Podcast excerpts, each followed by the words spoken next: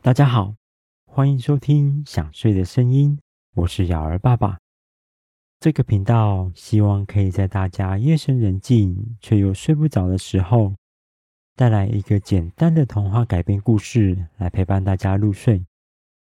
今天是这个频道的第八集。在上一集的故事里，我们说到杰克逃离兔子先生的家，并躲进森林之后，在蘑菇上遇见了一只抽着水烟的蓝色毛毛虫。究竟这只毛毛虫会跟杰克发生什么事情呢？那么今天的故事就要开始喽。杰克躲进森林里，在蘑菇上四处寻找可以让自己身体恢复原状的食物。这时候，他在一旁的大蘑菇上发现了一只抽着水烟的蓝色大毛毛虫。他好奇的一直盯着毛毛虫看，毕竟毛毛虫在抽水烟这件事实在是太不可思议了。如果说给大家听，一定没有人愿意相信的。而毛毛虫正慵懒的享受着它的水烟，丝毫没有注意到杰克。他们两个就这样沉默了一会儿，最后毛毛虫似乎是发现了杰克好奇的目光，他拿出嘴里的水烟管，对杰克轻轻地吐出混着蓝色与紫色的烟雾，并用非常缓慢的口气说着：“你是谁？”杰克一边被烟雾呛到不断的咳嗽，一边挥挥手拨开满头的烟雾。他回答着毛毛虫说：“我今天遇到太多奇怪的事情，连我都快搞不清楚我是谁了。”毛毛虫又抽了一口水烟，他表情严肃的对着杰克说：“解释给我听听看。”杰克仔细思考了一下，简单的在脑袋里整理了最近发生的事情，然后回答毛毛虫说：“好的。”毛毛虫先生，我追着一只兔子掉到了洞穴里，然后我的身体一下子变大，一下子又变小，连我自己都不知道发生什么事情了。而且现在这个高度实在是太糟糕了。毛毛虫生气地站了起来，他挺直了身体，告诉杰克说：“你现在的高度就跟我一样，我认为。”这是一个非常适合的高度。杰克看着毛毛虫挺直身体之后，跟现在一样的高度，非常愧疚，说了让毛毛虫不开心的话，急忙道歉说：“抱歉，毛毛虫先生，您的高度非常适合您，只是我原本应该更高一点，现在的高度让我非常不习惯。”如果能再高一点就更好了。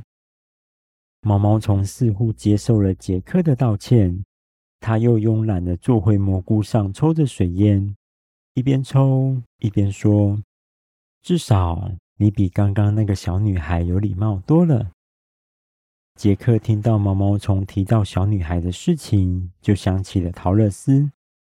他在比较小的蘑菇上坐了下来，嘴里喃喃地念着。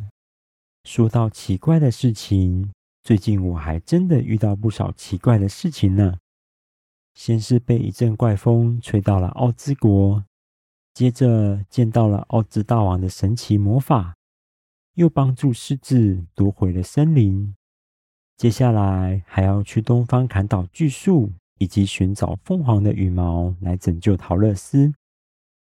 毛毛虫一听到“凤凰”两个字，突然被嘴里的水烟呛了好大一口，他不断的咳嗽着，嘴里也一直随着咳嗽而喷出了不同颜色的烟雾。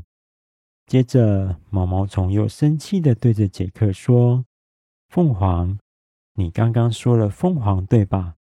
难道你是白发皇后的凤凰派来捕捉我的吗？”杰克听完毛毛虫的话后，在脑袋里思索了一阵子。突然想通了什么，他惊讶地问着毛毛虫说：“请问您刚刚那句话的意思是代表这个地方有凤凰吗？”毛毛虫回答说：“当然了，虽然白发皇后是个仁慈善良的皇后，但是她身边那只可恶的凤凰是我的天敌。它老是在森林里徘徊，不断在寻找我，一直想把我吃进他的肚子里。杰克听完之后，趴在毛毛虫做的那颗蘑菇上，开心地说着：“幸好您没有被它吃掉，否则就没有人告诉我这里有凤凰的消息了。”话一说完，杰克又转过身，坐在比较矮的蘑菇上面，接着说：“太好了！”如果我能找到凤凰，并且拜托他送给我一根羽毛，我就可以拿回去制作小女巫的魔杖。我想小女巫一定会很开心的。请问毛毛虫先生，要去哪边才能找到凤凰呢？毛毛虫一听到杰克想要找凤凰，就气呼呼的别过头，不理会杰克，甚至已经气到连刚刚抽进嘴里的水烟。都从耳朵里冒出来了。他们两个就这样沉默了几分钟。毛毛虫看着着急的不知所措的杰克，首先开口打破了沉默。他说：“凤凰一直都跟在白发皇后的身边守护她。只要找到白发皇后，就能找到凤凰。”毛毛虫说完，就深深的吸了一口水烟。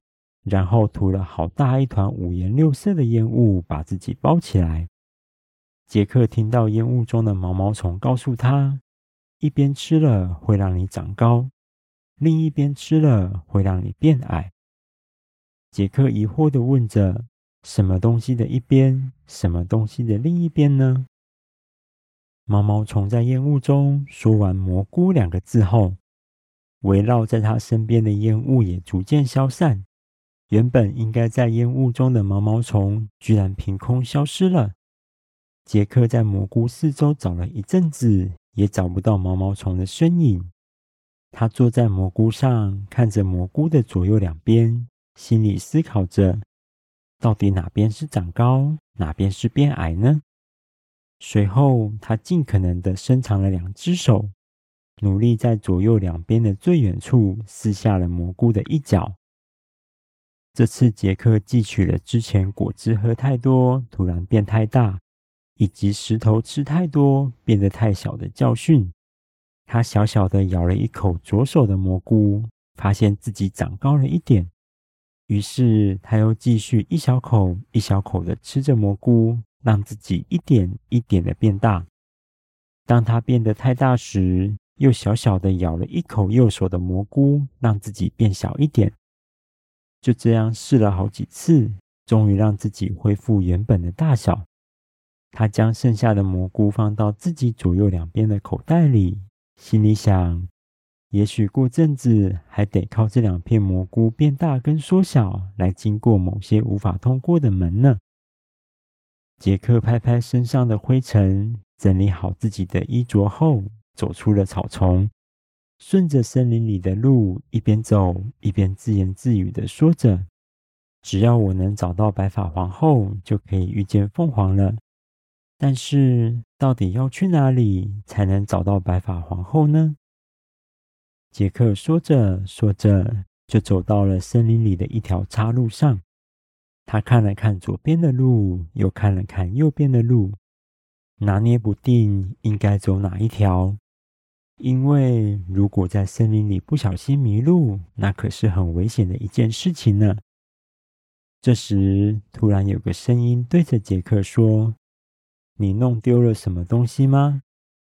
杰克顺着声音的来源抬头往上看，在岔路中央的树上，有一只猫正看着自己。那只猫的身上有着紫色与黑色的线条斑纹。特别的是，那只猫的脸上居然挂着大大的笑脸，这让杰克看得出神，都忘记回应猫儿的问题了。那只树上的猫看杰克一句话都没有回应，就慢慢的从尾巴开始变透明，接着是身体，然后是头，最后只剩下一排微笑的牙齿悬挂在树上。就在牙齿也快要消失的时候，杰克终于回过神，开口留住他说：“猫先生，请你等等。”那只猫又从头开始出现，接着是身体以及尾巴，然后他依然微笑着告诉杰克说：“我是柴郡猫。”杰克问着柴郡猫说：“请你告诉我，走哪一条路可以找到白发皇后？”柴郡猫的眼睛咕溜溜的转了几圈，换了一个慵懒的姿势，靠在树上回答杰克说：“哦，如果是这个问题，那你走哪条路都没关系。”杰克疑惑的问：“你的意思是说，每条路都能找到白发皇后吗？”柴郡猫回答杰克说：“白发皇后失踪一阵子了。”没有人知道他现在在哪里，所以不管你走哪条路，都一样找不到他。这个回答让原本以为可以轻松找到凤凰的杰克有点失落，但他还是提起精神，询问柴郡猫说：“皇后应该是统治这里的人，为什么会失踪呢？”柴郡猫懒洋洋地侧躺在树枝上。右爪子在空中转了一圈后，指着左边的岔路回答说：“这个问题，也许住在那个方向的疯帽子会知道。对了，他是个疯子。”说完，他又将右爪子在空中转了一圈后，指着右边的岔路说：“也许住在那个方向的三月兔也会知道。不过，他们都是疯子。”所以我也不知道到底有谁知道白发皇后在哪里。杰克告诉柴郡猫说：“但是我不想去找疯子呀。”柴郡猫回答说：“那是没办法的事。这里几乎每个人都是疯子。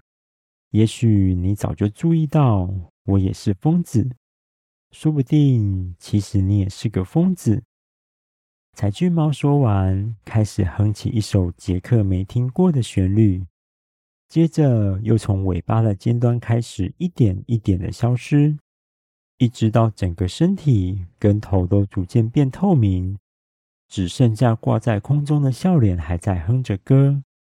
杰克等到他的笑脸彻底消失，已经完全听不到歌声之后，才确定柴郡猫已经离开了。杰克看着柴郡猫刚刚坐过的位置，说着：“我常常看见没有笑脸的猫，可是还从来没见过没有猫的笑脸呢。在这里发生的事情，一切都太奇怪了。也许我就像他说的一样，也是个疯子呢。”杰克说完，左右看了看两边的岔路，想起了南方女巫说过。月亮上的兔子会指引道路的事情，就决定要先走右边的岔路去寻找三月兔。如果三月兔也不知道白发皇后的行踪，再走回来找风帽子就好了。杰克走没多久，就看见森林中间的一块空地上坐落着一间房子，它有着像兔耳朵般的两根烟囱，屋顶铺满了稻草。阁楼上有着仿佛是眼睛一样的两扇斜屋顶窗，远远看过去就是一只兔子的模样。杰克心想，这应该就是三月兔的房子了吧？房子前面的庭院摆了一张长长的桌子，桌子旁边大约有十几张椅子，整齐的排列着。桌子上摆满了大大小小五颜六色的茶壶、茶杯。以及装满糖的罐子。杰克远远的看见有几个人影挤在桌子的一个角落。左边的人影是一只棕色毛发的兔子。杰克心想，他应该就是三月兔了。右边的那个人戴了一顶高高的帽子，帽子上有许多特别的装饰。也许他就是柴郡猫说的疯帽子。而他们两个之间有一只拳头大小的睡鼠，正趴在桌上睡觉。三月兔跟风帽子就在睡鼠的两耳边大声地唱着不明的歌曲。即使如此，他也没有被吵醒，依旧熟睡着。好了，第八集的故事在这里暂时告一个小段落。下一集我们会继续说说杰克参加三月兔的疯狂茶会之后会发生什么事情。大家听到这里有想睡觉的感觉了吗？赶快把被子盖好，调整一个舒服的姿势，准备入睡喽。我是尧儿爸爸，大家晚安。